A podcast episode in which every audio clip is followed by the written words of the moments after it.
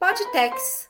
Tudo o que você precisa saber sobre tributos no Brasil sem complicação, ou quase isso.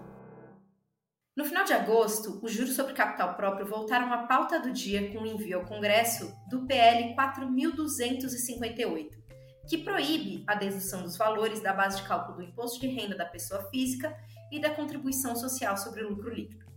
Nesse episódio, explicamos o que são juros sobre capital próprio como a proposta legislativa impacta o mecanismo.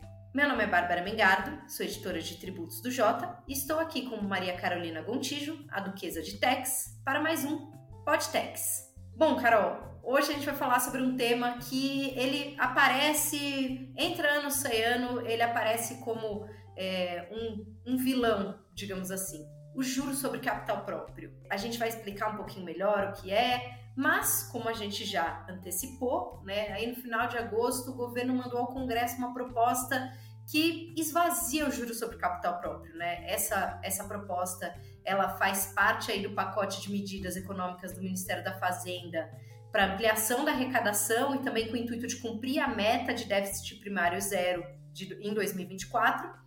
E tem uma previsão de arrecadação aí atrelada a ela de na casa de 10 bilhões. Mas antes de explicar essa, essa proposta em si, queria passar para você, Duquesa, para explicar um pouco o que são os juros sobre capital próprio, por que eles existem e, principalmente, atualmente, como é a tributação. Vamos lá, Bárbara, vamos tentar entender como é que funciona essa questão do juros sobre capital próprio. A gente tem ouvido tanto, mas é aquela coisa, né? Entra ano, sai ano, a gente escuta sobre juros sobre capital próprio. E o engraçado é a gente pensar que isso não acontece só no Brasil, não, tá? Isso não acontece no resto do mundo que tem instrumentos parecidos e que invariavelmente estão naquela mesma situação em que a gente se encontra agora de precisar de receitas tributárias por alguma razão, algum momento, e aí saca aquela carta do vem cá, vamos, vamos discutir essa questão desse benefício, esse incentivo aqui. O que a gente tem é, é importante lembrar um pouco a história quando a gente volta lá na criação do JCP, né, na Lei 9.249 de 95. É importante a gente lembrar o Brasil que a gente tinha naquela época. A gente vinha de diversos planos econômicos fracassados, a gente vinha de uma estabilização recente, muito recente, do plano real. Então, assim, naquela época, as empresas estavam bem acostumadas, vamos dizer, com aquele, aquela questão de é, efeito né, da, da correção monetária de balanço, aquelas outras coisas que vinham amenizar é, aquela, aquela alta escalada inflacionária que a gente vivia naquela época. Com a estabilização da economia, com a estabilização da moeda, o que aconteceu foi que foi necessário a gente olhar por um outro lado essa questão do endividamento. E aí todo mundo deve estar pensando, estamos falando de um, de um pod-tax aqui de tributação que tem a ver isso com endividamento. Quando a gente fala de lucro real, quando uma empresa toma um empréstimo com qualquer que seja essa instituição financeira, esses juros eles são considerados despesas dedutíveis, ou seja, são despesas boas. Você pode abater isso do seu imposto de renda, do seu cálculo do imposto de renda da empresa, e por consequência, paga-se menos imposto de renda nesse caso.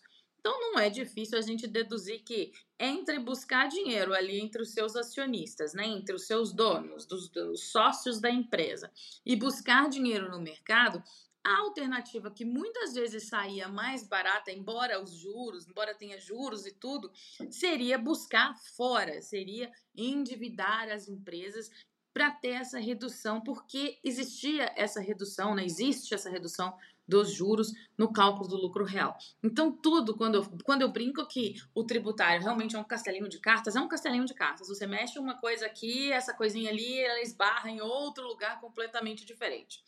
Então, como é que funciona isso na realidade? O que, que, é o mecanismo que foi pensado?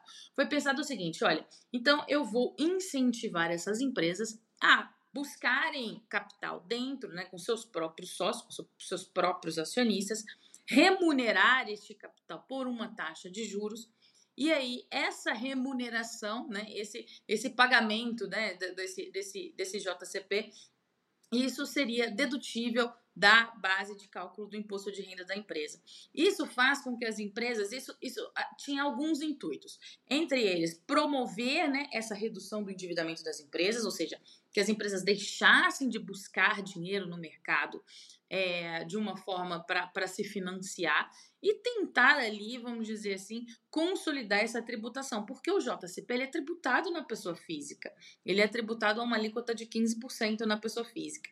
Então, o que você tem é, é, é um. Teria ali uma natureza, quase que uma natureza de um dividendo, mas né, tributado, mas para a empresa é muito eficiente porque reduz a quantidade, o valor que ela paga de imposto de renda e né, dessa parte toda complexa que a gente tem né, do corporate tax, né, do imposto de renda. Então, o que a gente precisa pensar é isso. Uh, esse é o contexto histórico. E aí, como é que, que, que isso é feito? Né? Como é que isso foi feito? Ah, então vamos remunerar a partir do patrimônio líquido. Isso está presente desde então, e desde então existe esse debate também. Vamos usar o patrimônio líquido, troca qual é a taxa de juros, troca qual é a mais eficiente. Então, assim, é um debate longo, é um debate que envolve não só essa parte tributária, mas envolve muito a parte econômica também, principalmente essa questão de endividamento, de, né, de alavancagem e tudo. E, e esse não é um debate brasileiro, tá? Esse é um debate internacional. Duquesa, mas na prática, qual é a diferença entre os juros sobre capital próprio e os dividendos? Vamos lá, os dividendos é, é, o equivalente ao resultado, o efetivo resultado, e você distribui aquilo ali para os seus acionistas, para os seus sócios. A questão do JCP não, ela é, ele é calculado sobre o patrimônio líquido da empresa. Então, é como se ele remunerasse, vamos colocar assim, em cima de você coloca né, uma taxa. Hoje a gente usa a TLP, que é a taxa de longo prazo, e aí você utiliza uma taxa definida pelo Banco Central, você aplica sobre as contas do patrimônio líquido e é como se fosse uma remuneração sobre aquele capital do sócio, do acionista que está investido na empresa. É como se na realidade funcionasse assim: a empresa tomou um empréstimo, vamos dizer assim, de um próprio sócio dela, quando o sócio colocou o dinheiro ali. Então, é uma maneira de remunerar esse sócio e, com isso, é, reduzir, vamos dizer assim, essa tendência para o endividamento das empresas. Então, hoje funciona assim. Então, o que, que acontece? Aqui a gente tem uma, é, um, um, um, um, conflito, vamos dizer assim, de normas, é, de, de ideias econômicas com normas tributárias. Como eu disse, isso não acontece é, só no Brasil, tá? Isso acontece no resto do mundo porque, é, é, por base, né, vamos dizer assim, por todos os estudos, todo mundo costuma fazer exatamente dessa forma. Olha, é, o endividamento das empresas é ruim, então a gente tem ali um incentivo para que elas remunerem o capital próprio não recorram é, a algum tipo de empréstimo externo. Isso não acontece só com a gente. O que aconteceu é que, vez por outra, o que pode né, acontecer é que, vez por outra, esse assunto vem à discussão. Esse assunto, a última vez que a gente discutiu foi em 2021, com a reforma né, apresentada, a reforma do imposto de renda, o PL 2337. Mas naquela época, é importante dizer que essa proposta vinha acompanhada de uma redução na alíquota do imposto de renda da pessoa jurídica. Então, talvez essa aceitação naquela época, porque o JCP morreu ali bem tranquilamente, a gente não teve nenhum tipo de discussão, tenha sido um pouco atrelada a essa diminuição da alíquota é, do imposto de renda, que na época a gente estava discutindo imposto de renda CSLL. Então, é como dessa vez ele vem sozinho, a extinção, propondo a extinção completa, aí a gente tem uma dezena de argumentos, tanto econômicos quanto tributários e fiscais, das razões que levaram o governo a precisar tomar essa atitude, vamos dizer assim, em busca de algum tipo de arrecadação, para aqueles que acham, né, ou, existem diversos estudos que demonstram que é, não pode não ser a medida mais acertada e que pode levar a uma alavancagem das empresas, o que também não é interessante para a economia. Então aqui, de novo, é um castelinho de cartas, dessa vez ainda um pouco mais complexo. A gente ouve muito a argumentação de que os juros sobre capital próprio são um benefício para empresas grandes, para empresas ricas. Isso é justamente, como a gente vai falar um pouco mais para frente, pelo fato de ter uma dedução tributária atrelada ao juros sobre capital próprio. E essa dedução pode ser feita apenas no lucro real, que é um regime de apuração do imposto de renda e da CSLL voltado uh, a empresas com faturamento acima de 78 milhões anuais ou alguns setores específicos como bancos. E aí, Duquesa, vou mandar de novo para você, para você explicar para a gente que dedução exatamente é essa. Vamos lá então. A gente tem aí começa o grande problema dos nossos puxadinhos tributários aí que vai deixando tudo um pouco anacrônico do ponto de vista quando a gente olha um pouco de fora. Então a gente tem, por exemplo, né, do, dos, do, da, das opções, né? A gente tem o Simples Nacional, a gente tem o lucro presumido, que é esse até 78 milhões que Bárbara disse e que ali você tem essa opção de presumir seu lucro, de, de, de, de tributar ali em cima de uma presunção, e a gente tem o lucro real. O lucro real, ele como o próprio nome diz, ele vai buscar exatamente isso. Ele vai buscar exatamente o que seria o lucro de fato da, das empresas em detrimento de qualquer outro tipo de lançamento contábil obrigatório que ela possa ter que fazer. Então, quando a gente fala assim, olha, isso está restrito às grandes empresas, isso é um fato, está restrito sim às grandes empresas, porque elas é que têm essa questão, até porque o lucro real é bastante complexo, existe bastante de, é, em termos de é, obrigações acessórias, em termos de atenção ali à apuração, em termos de documentação, tudo é mais complexo no lucro real. E quando você chega na dedução, né, tanto do IR quanto da CS, do JCP, o que, que ele faz? Ele fala o seguinte: olha, você vai poder pegar esse valor que assim como o, o, a, os juros, por exemplo, se a empresa pegar um empréstimo como outra instituição financeira qualquer, isso seria considerado uma despesa financeira tranquilamente e abateria, né, diminuiria o lucro para eu chegar né, naquele valor do lucro final. O que ele faz é o seguinte: olha, você pode pegar esse seu JCP, esse seu juros sobre capital próprio, e jogar ali e excluir do lucro que você tem. Então é como se você tivesse esse efeito de despesa financeira, como se você tivesse esse efeito, né? Você, vamos, vamos, você cria esse efeito de despesa financeira para que a empresa tenha essa, como é que a gente pode dizer, essa, é, é, essa indução a não né, alavancar em dívida, a não subir demais no seu nível de endividamento, de busca por empréstimos e tudo isso. Mas, é como eu disse, existem argumentos para os dois lados. Então, tanto tem argumentos favoráveis a essa questão da dedução e que fala que, olha, isso daqui é, não vai comprometer a carga tributária corporativa, porque no final das contas a empresa buscaria esse, esse esse montante em uma outra instituição financeira e esses juros seriam igualmente dedutíveis, talvez a uma taxa muito maior. Então, existe, existe essa defesa, como existe também a defesa de que, quando você faz isso, como no Brasil, e é o que a gente tinha acabado de explicar sobre a questão do PL, né, do patrimônio líquido, para quem não está familiarizado um pouco, aquelas contas ali né, que, que são ali a, a alma da empresa.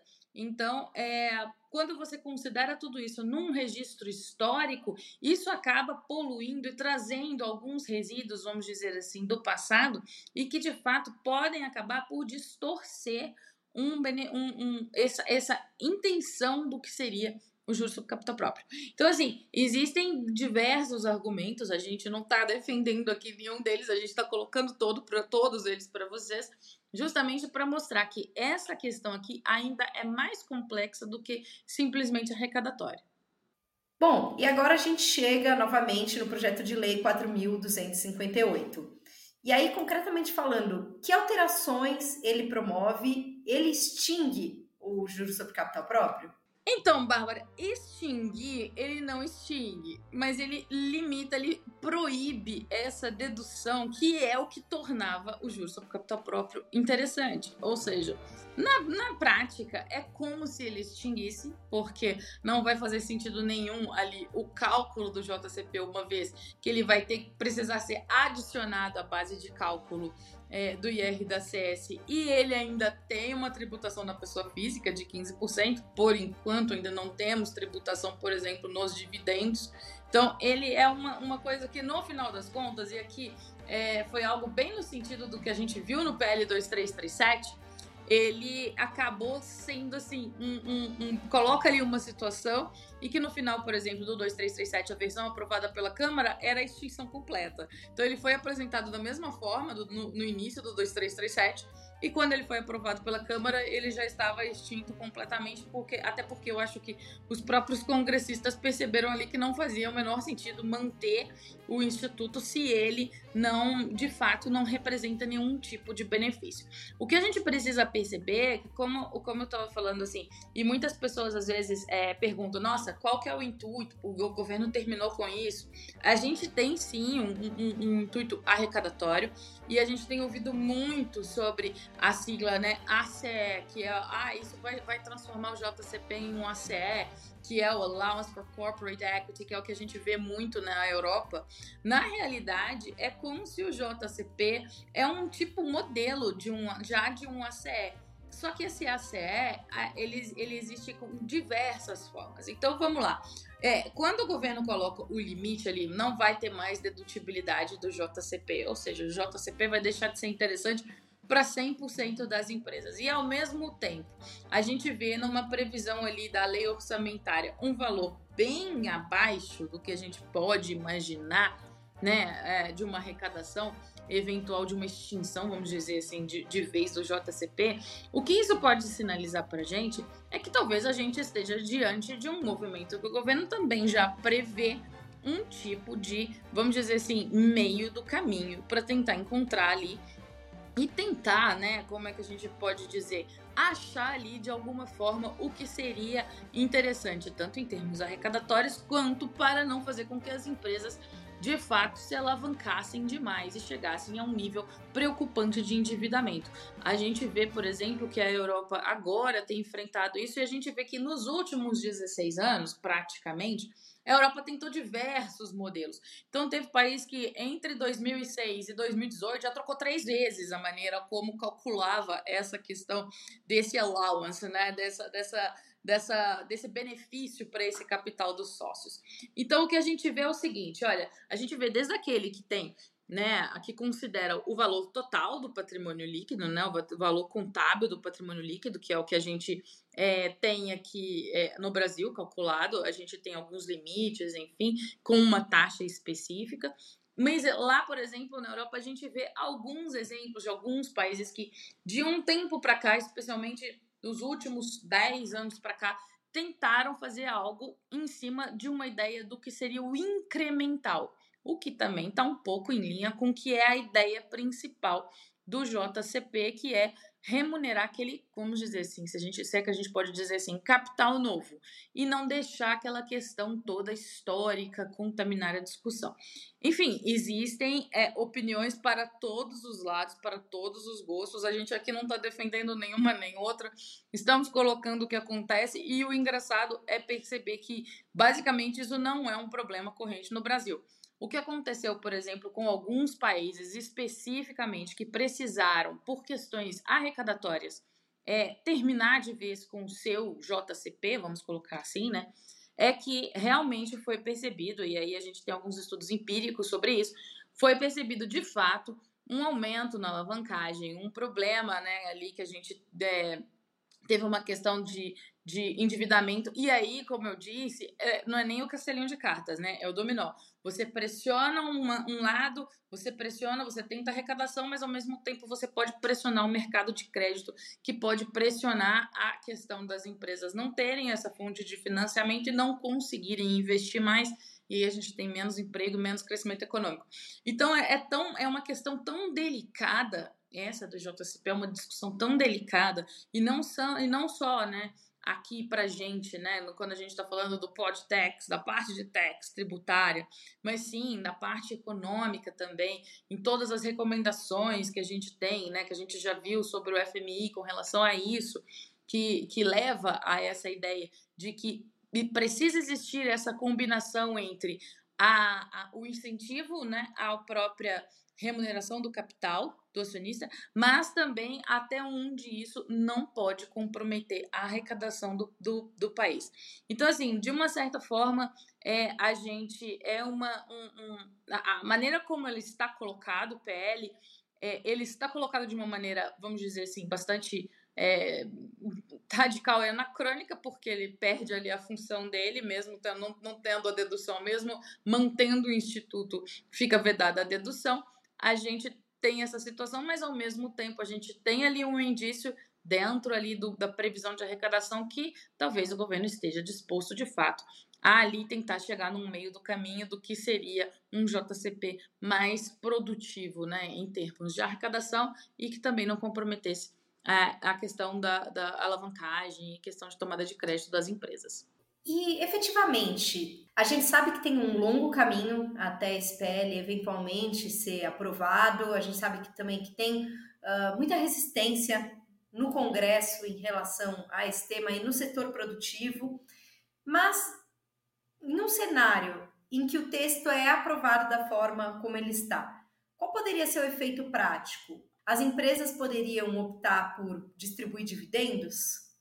Também e operações também estruturadas, né? Porque a gente sempre sabe que sempre existe uma maneira de você conseguir fazer uma operação estruturada em que você consegue ali ter algum tipo de remuneração, vamos dizer assim, e tentar é, ou buscar isso, ou na pior das hipóteses, no pior dos cenários, que é uma coisa que, por exemplo, a Europa tem enfrentado agora com os altos índices de inflação que eles definitivamente não estão acostumados é justamente com esse endividamento das empresas. E essa questão do endividamento das empresas, ela é bastante sensível, porque ela afeta em termos, vamos dizer assim, ela afeta diretamente as empresas, por exemplo, tendo uma alíquota maior de RPJ, porque na prática é isso, tá? Se a gente deixa de ter esse benefício, é como se a tributação, né, a, o que a gente chama de alíquota efetiva, que é aquilo que você de fato paga no final, que a empresa de fato paga no final, você pode ter um aumento aí para alguns setores bastante significativos e isso vai fazer com que, é lógico, isso seja repassado para o consumidor de alguma forma. A gente tem um impacto bastante é, relevante disso, não só no PIB, mas também na questão da geração de empregos, nos efeitos né, é, do, do, da carga adicional para essa para esse tipo de, de, vamos dizer assim, de formas, de novas formas de se estruturar financeiramente. Então, assim, a ideia, a gente precisa de uma discussão. A interessante a questão, a, a proposta do, do, do, projeto de lei é, é, ela sim enfrenta resistências. A gente tem diversos estudos. Eu acho que é uma oportunidade muito grande de todo mundo discutir o que já foi feito no mundo, o que já foi feito de errado, de certo.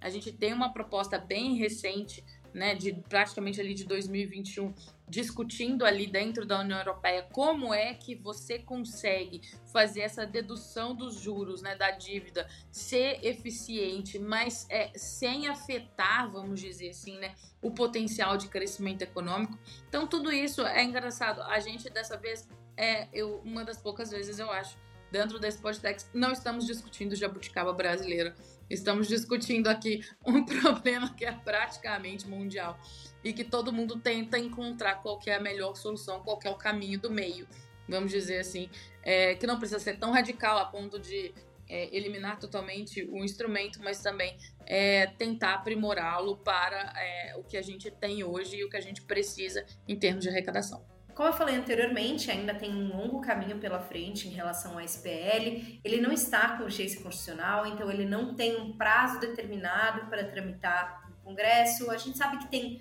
outros temas tributários relevantes, como reforma tributária, algumas MPs tributárias aí no meio do caminho. Então também nada indica que esse tema vai correr tanto no Congresso. De qualquer forma, o JPRO Tributos e aqui o Podtex vai ficar bastante de olho e traz qualquer novidade em relação a isso. Eu sou Bárbara Mengardo, editora de tributos do Jota, e hoje conversamos com Maria Carolina Gontijo, a Duquesa de Tex. Esperamos vocês no próximo Podtex. Até mais! Você conhece o JPRO Tributos?